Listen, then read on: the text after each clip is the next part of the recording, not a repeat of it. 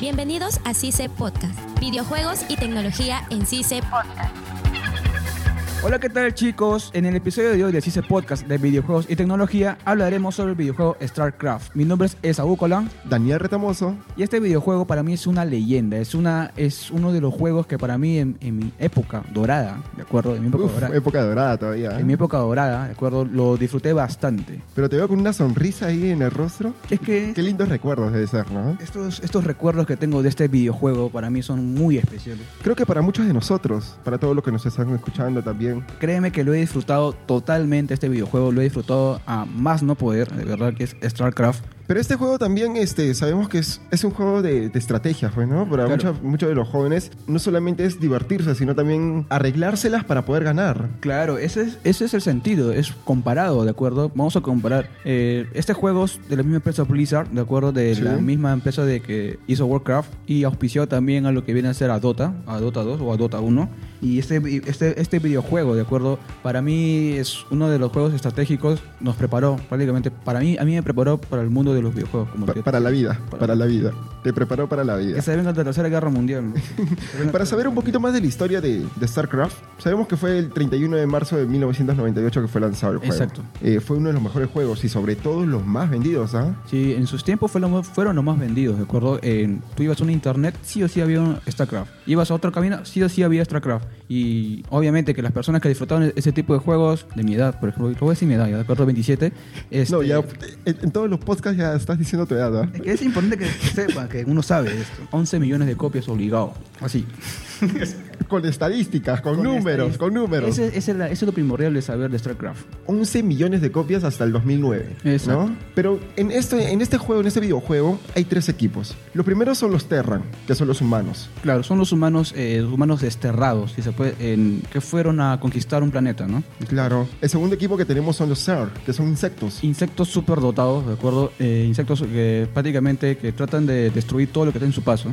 El tercero que tenemos que son los Protos, que son los humanoides. El equipo favorito que yo siempre jugaba. ¿Siempre has jugado con los humanoides? Sí, eh, muy pocas veces jugaba con los Terran. Los Terran no me gustaban mucho, más gustaban los Protos, en el sentido de que tenían el escudo en este equipo era muy elevado. ¿De acuerdo? Era muy elevado, eh, tenían este, la- una gran cantidad de, de... Su tecnología era avanzada. Es muy buena, Muy buena. muy buena. A ver, de- desarrollémonos un poquito más en lo que son los Terran, que son los humanos, Claro, los Terran. que son de unidades flexibles y versátiles, ¿no? Lo que me gustaba de los Terran es que hay trabajo en equipo sí o sí. Por ejemplo, tú mandabas eh, una unidad de soldados, ¿de acuerdo? Cuando había mejoras, todos los equipos tienen mejoras, pero en las mejoras de los Terran, por ejemplo, si tú quieres mejorar a los soldados y que te atacaban en masa, créeme que para pararlos es bien difícil, muy difícil en sí. Tienen un acceso a una amplia una gama de tecnología. Sí, una gama de tecnología no tan comparada con los protos, porque los protos son mucho, mucho más, ¿de acuerdo? Pero en el- a nivel de, de poder, sí o sí, los Terran, Hay algo que te enciende. exacto. Es algo que me diciendo que es, bastante bueno. Esto cuenta con varias opciones de juego, ¿no? Puede ser eh, uno, multijugador también. jugabas contra la máquina. Contra la máquina. Yo cuando aprendí a jugar este, ese tipo de, de- de juegos, yo comencé con un Terran, comencé con un Terran, ¿ya? Jugaba uno a uno y me costó, porque para comprender este tipo de, de juegos en sí, es, en estructuras... por Es un ejemplo- poquito difícil. Claro, porque tienes que saber. Y también ahí está para jugar en equipo. En equipo, claro, este, tú- te podías, o sea, dividir, ¿ya? Con tus amigos, en el internet. o en esos tiempos, cuando íbamos a, a las cabinas de internet. Claro. Todos los chibolos estaban llenecitos y gritándose unos con otros por estos juegos. Sí, me acuerdo que este, yo iba y salía del cole, ya jugaba StarCraft. No, pe- uf, yo sé que nomás hace dos años creo ha sido. Ah, hace dos años, hace dos años, dos años. 11 años, ¿no cierto? Este, jugábamos, ¿de acuerdo? Y con mis patas. Y comenzamos así a, hacer, ¿no? Este, los equipos, todo y armamos. Pero siempre, siempre, siempre, mi equipo, éramos cuatro chicos. Con que siempre Sí. jugábamos protos. Todos éramos protos. Y te juro que la estructura y la habilidad que teníamos nosotros para poder jugar de estrategia. En ese tiempo estaba los audífonos de acuerdo con micro y nos comunicamos así.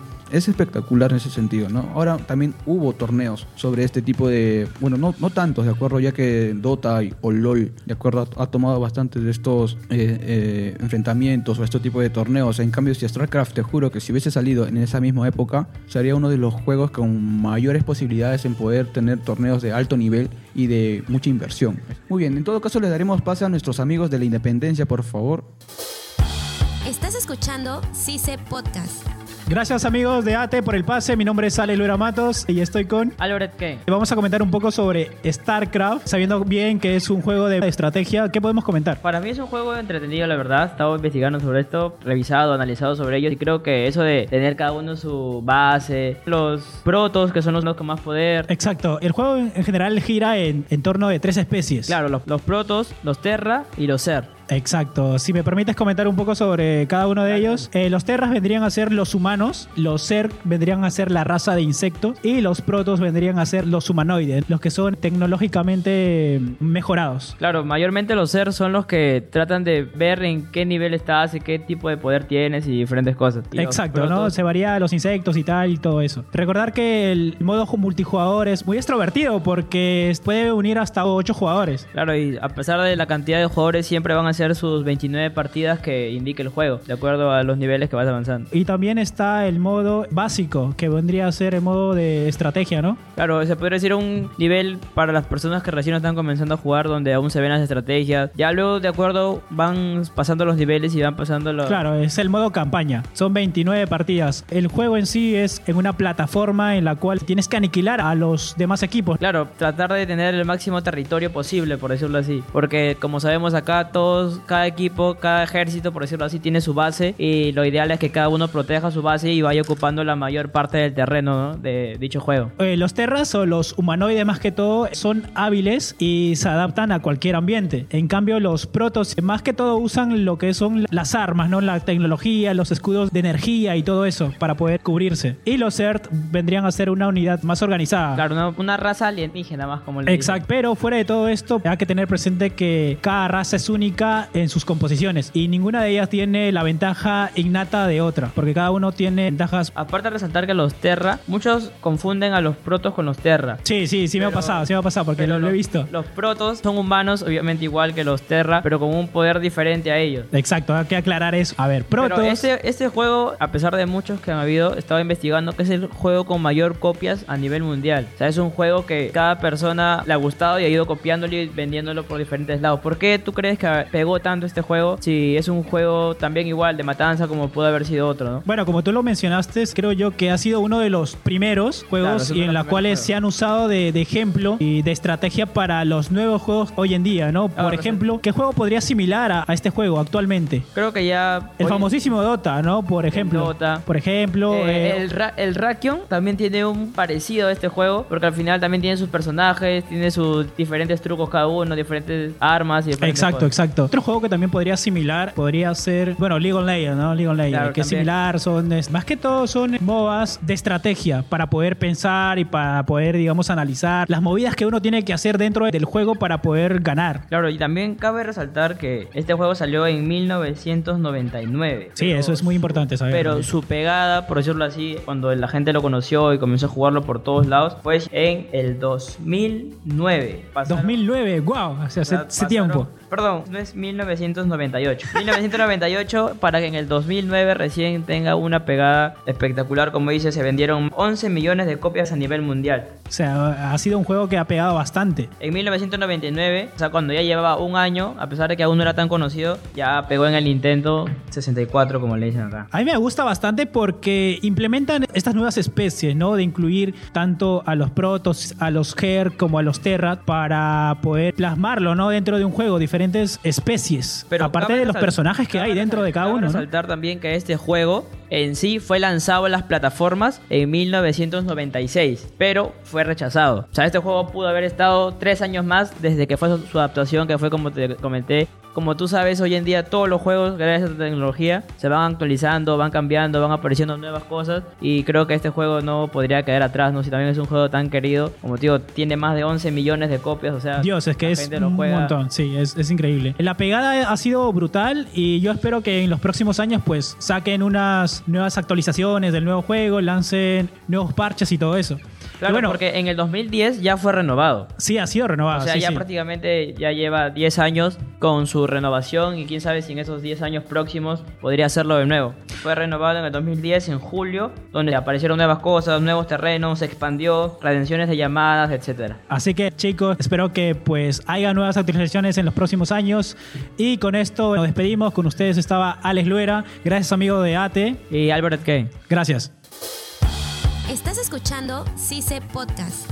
Muchas gracias a nuestros amigos de la Independencia por sus comentarios. En esta casa vamos a ver de, estos- de las unidades del, del juego de StarCraft. Unidades protos. ¿Tú tenías a uno, a uno con, con que siempre estabas ahí o no? Claro, eh, por ejemplo, yo cuando jugaba con los protos, obviamente que para poder tener a, mi- a mis unidades favoritas, ¿de acuerdo? Tenía que sufrir bastante, ¿ya? Está el fanático, Sí. el alto templario, el arconte, El arconte, el templario tétrico. carrier. Ah, El su- carrier, ¿de acuerdo? Lo voy a comentar que es el carrier, ¿sí? El carrier es como un crucero aéreo, ¿de acuerdo? Que si es que puedes matar a uno, perfecto, puedes hacerlo. Pero si son más de 10, imagínate matar a 10 carriers y estos 10 carriers botaban casas. O sea, cuando digo casas, no casas así de construcción, ¿ah? sino me refiero a casas naves, o sea, de naves. Y este, este tipo de naves, para mí, eh, tenerlos en, pleno, en plena batalla me servía bastante. Para mí, me, me servía bastante. Bien chévere, ¿no? Y- Recontra chévere. Ahora las unidades SER. Las unidades Zerg, por ejemplo, a mí me gustaba jugar con los mutaliscos. ¿Mutaliscos? Algo así, si no es que no me equivoco el nombre. Mutasliscos. Sí, son insectos voladores con un alto nivel de, de ataque muy rápido. De acuerdo que Sí.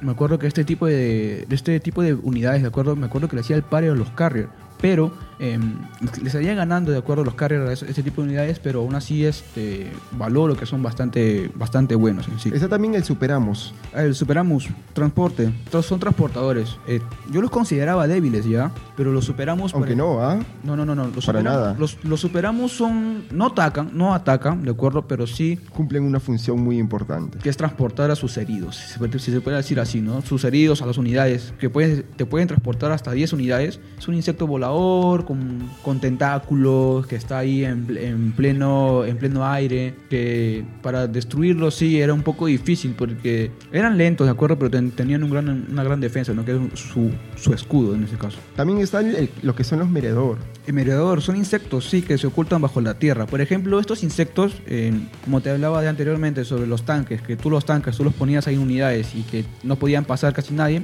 igual. Eh, lo que viene a ser el merodeador, por ejemplo, son insectos tipo araña que se ocultan bajo la tierra, ¿de Ajá. acuerdo? Y cada vez que venía una unidad enemiga, sacaban una serie de, de espinas por el, por el suelo y le daban duro de alma, le daban. Y, y ahí obviamente que eso era bueno, pero la ventaja de los protos, como siempre lo voy a estar diciendo, ¿de acuerdo? es que los protos Sobre tenían-. Claro, sobre los Zerg es que los protos aventaban un tipo de, de polvo, ¿de acuerdo? Y que hacía que las unidades sí o sí se presenten, que tú los puedas ver. Las y, que estaban debajo de la tierra. y, y obviamente que le dabas de alma. Sí, de hecho. Le de dabas hecho, de alma. Con todo. Ahora, las unidades Terran. Las unidades Terran sí son un poquito más.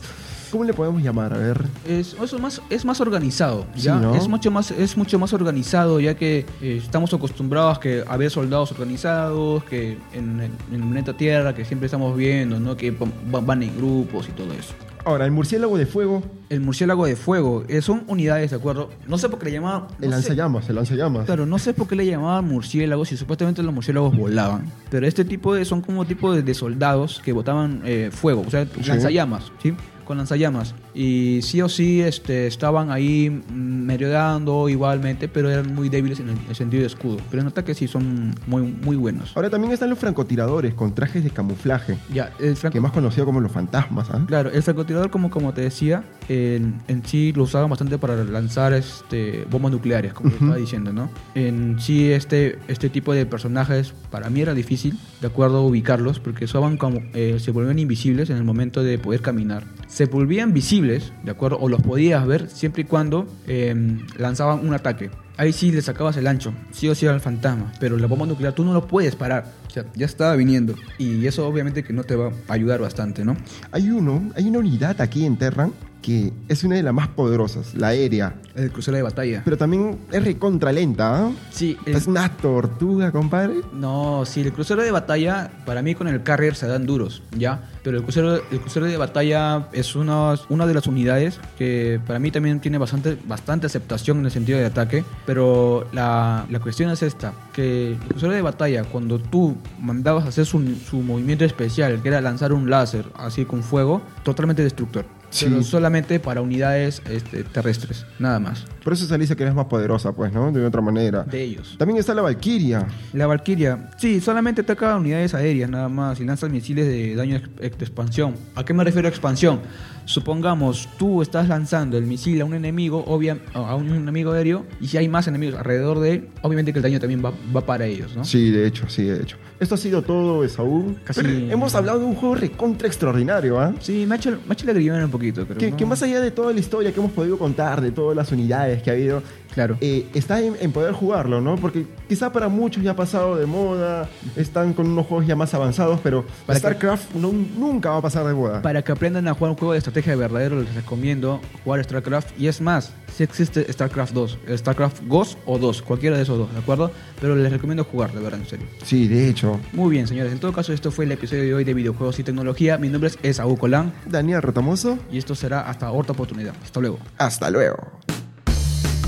Equipo de CICE Podcast está conformado por Alex Luera, Álvaro Etken, Daniel Retamoso, Esaú Colán. Edición de audio, Rubén Tiña, Luis Rojas y Álvaro Etken. Docente responsable, Luis Enrique Mendoza. Jefe de escuela, Mirko Valleto.